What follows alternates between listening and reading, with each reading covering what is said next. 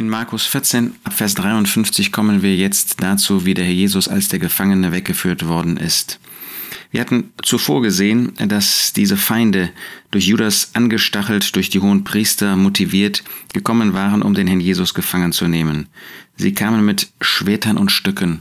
Sie hatten offenbar Angst, dass der Herr Jesus ihnen entwischen könnte, dass er weglaufen könnte, dass er stärker sein würde als sie. Und der Jesus muss sie zur Rede stellen. Täglich war ich bei euch im Tempel lehrend und ihr habt mich nicht ergriffen. Jetzt kamen sie so. Aber der Herr Jesus war bereit, sich gefangen nehmen zu lassen. Der Jesus war derjenige, der bereitwillig diese Leiden auf sich nahm, um dann am Ende am Kreuz von Golgatha das Erlösungswerk zu vollbringen. Er hatte schon zuvor gesagt, dass die Herde zerstreut werden würde, und das geschah. Er war ganz alleine. Selbst jemand, der wie dieser Jüngling, Vers 51, versuchte, ihm zu folgen, war nicht dazu in der Lage. Nein, nur der Vollkommene. Er war bereit und war in der Lage, sich von diesen Feinden gefangen nehmen zu lassen, um dann das Erlösungswerk zu vollbringen.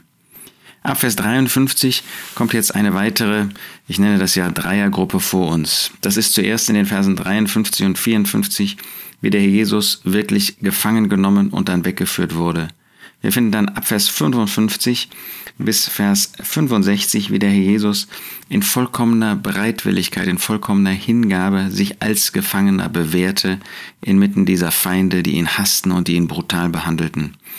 Und dann finden wir in den Versen 66 bis 72, dass im Kontrast zu dem Herrn Jesus Petrus steht. Er hatte gesagt, ich bin bereit mit dir zu sterben. Und jetzt sehen wir, dass er nicht mal bereit war, ohne dass wir auf ihn irgendwie herabschauen wollten, ähm, denn wir wären genauso wie er gefallen. Wir wären genauso, hätten wir versagt wie Petrus, wie er im Gegensatz zu dem Herrn Jesus dort vor diesen Feinden stand und den Herrn Jesus dreimal verleugnet hat.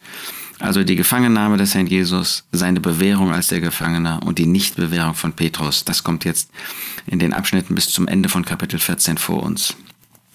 Und sie führten Jesus weg zu dem hohen Priester. Und alle hohen Priester und Ältesten und Schriftgelehrten versammeln sich um ihn. Man liest also hier von der chronologischen Begebenheit, was da geschah. Man führte den Herrn Jesus weg. Das wird so fast beiläufig erwähnt und doch denken wir daran, was das für Leiden für den Herrn Jesus gewesen sind. Er wird, zu, er wird zu dem hohen Priester geführt, Kaiaphas, aber dann heißt es und alle hohen Priester und Ältesten und Schriftgelehrten. Wir sehen also hier wieder das Durcheinander, das dort an dem Hof in Jerusalem vorhanden war und wie die Führer sich, Hohepriester, Älteste und Schriftgelehrten, gegen den Herrn Jesus versammeln. Und doch wird das hier anders dargestellt. Sie versammeln sich um ihn. Das ist irgendwie bemerkenswert. Der Herr Jesus ist und bleibt der Mittelpunkt.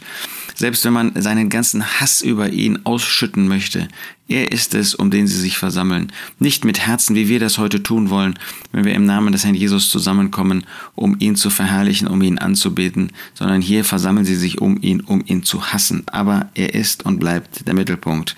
Er ist der Stein des Anstoßes. Er ist derjenige, an dem sich die, die äh, Geister scheiden. Und Petrus folgte ihm von Weitem bis hinein in den Hof des Hohenpriesters. Nur aus dem Johannesevangelium wissen wir, wie er da hineingekommen ist. Hier sehen wir, wie er doch irgendwie ein Stück weit, nachdem er erst sich davon gemacht hat, aus Angst davongelaufen ist, wie er doch sich irgendwie besinnt und äh, mitbekommen möchte, wie es um den Herrn Jesus steht. Er geht da nicht hin, um sich an die Seite des Herrn Jesus zu stellen. Er ist nicht bereit, die Leiden mit dem Herrn Jesus da vor Ort zu teilen, aber immerhin, er geht hinein in den Hof, bis hinein. Hätte er das mal nicht getan, das wird er sich nachher sicherlich auch gesagt haben. Aber hier meint er, er hätte doch die Kraft und auch die Weisheit, dort mit hineinzugehen. Und er saß mit bei den Dienern und wärmte sich an dem Feuer. Ähm, an sich ist das äh, einfach die Beschreibung, dass der ähm, Apostel, dass Petrus hier hineinging und wo er sich befand. Und doch hat man den Eindruck, dass der Geist Gottes uns zeigen möchte, er war nicht bei dem Herrn Jesus, er war bei den Dienern. Da hielt er sich auf.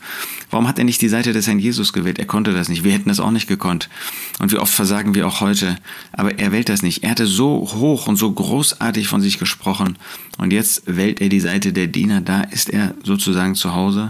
Er wärmt sich an ihrem Feuer, während der Herr Jesus in der Kälte dort steht ähm, alleingelassen und ähm, verhört und gehasst von diesen Menschen.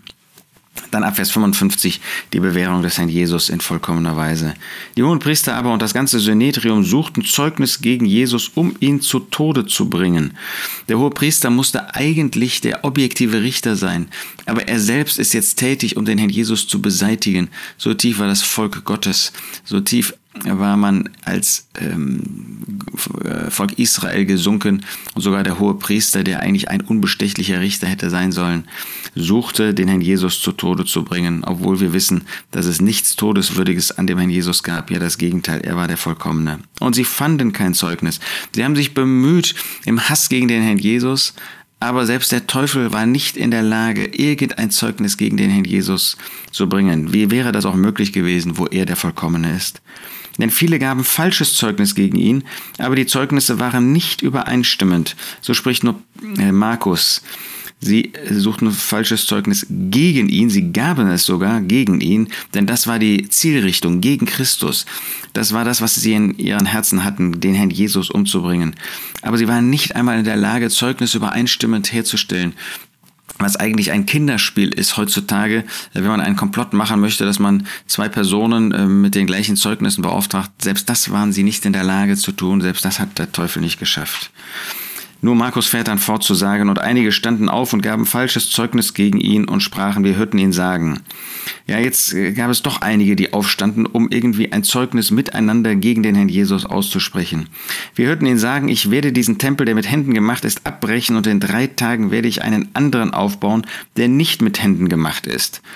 Ja, äh, das war das Zeugnis, was sie äh, verfälschten. Der Jesus hatte, wir lesen das in Johannes 2, tatsächlich davon gesprochen, ähm, dass ähm, er selber in den Tod gehen würde, dass er bereit war zu sterben. Ähm, wir gehen da mal hin nach Johannes 2.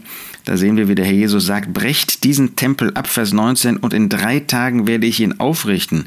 Da sprachen die Juden, 46 Jahre ist an diesem Tempel gebaut worden und du willst ihn in drei Tagen aufrichten?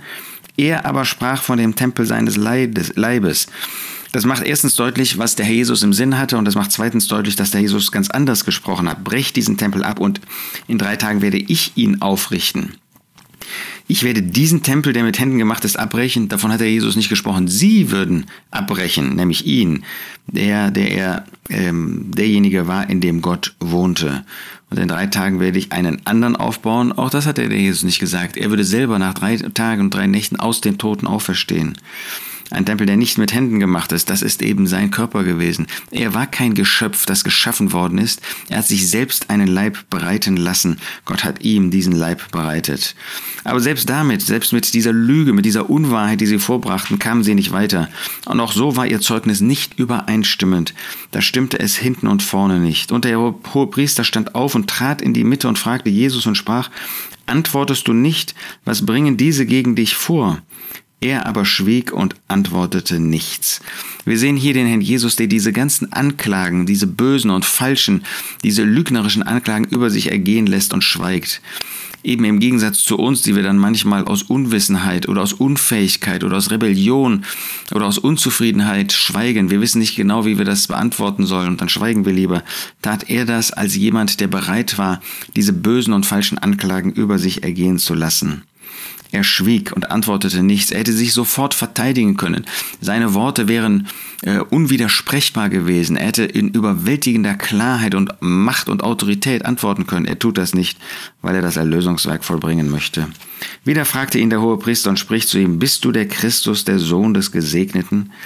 Ja, jetzt kommen Sie zu einem Punkt, der ganz wichtig ist. Ist er der Christus? Der Jesus hat von sich selbst praktisch nicht als Christus gesprochen. Wir lesen in Johannes 4, dass er zu der Frau am Jakobsbrunnen bestätigend sagt, er ist es, der mit dir redet. Ansonsten hat der Jesus von sich eigentlich immer als von dem Sohn des Menschen gesprochen. Und doch war er der Christus, war er der Sohn Gottes, war er der Sohn des Gesegneten. Da gab es überhaupt keinen Zweifel. So bringen Sie einen Punkt, der geradezu die Herrlichkeit des Herrn Jesus offenbart und sichtbar macht und uns in unseren Herzen vor ihm niederfallen lässt. Wunderbar. Dieser Verworfene, der, den sie da in Fesseln hielten, der war zugleich der Christus, der Messias, der Sohn des Gesegneten. Und das zeigt der Sohn Gottes, wie der Herr Jesus in Psalm 2 von Gott, von David vorgestellt wird, durch das Mittel, durch das Instrument, also von David. Und er ist dieser Sohn des Ewigen, der Sohn Gottes. So dürfen wir ihn festhalten in unseren Herzen. Er ist viel mehr als das, aber das ist er auch. Und wir dürfen ihn bewundern, wie er in dieser Bereitwilligkeit, in dieser Hingabe, diese, diesen Hass, diese Leiden auf sich genommen hat, um dann am Ende an das Kreuz von Golgatha zu gehen.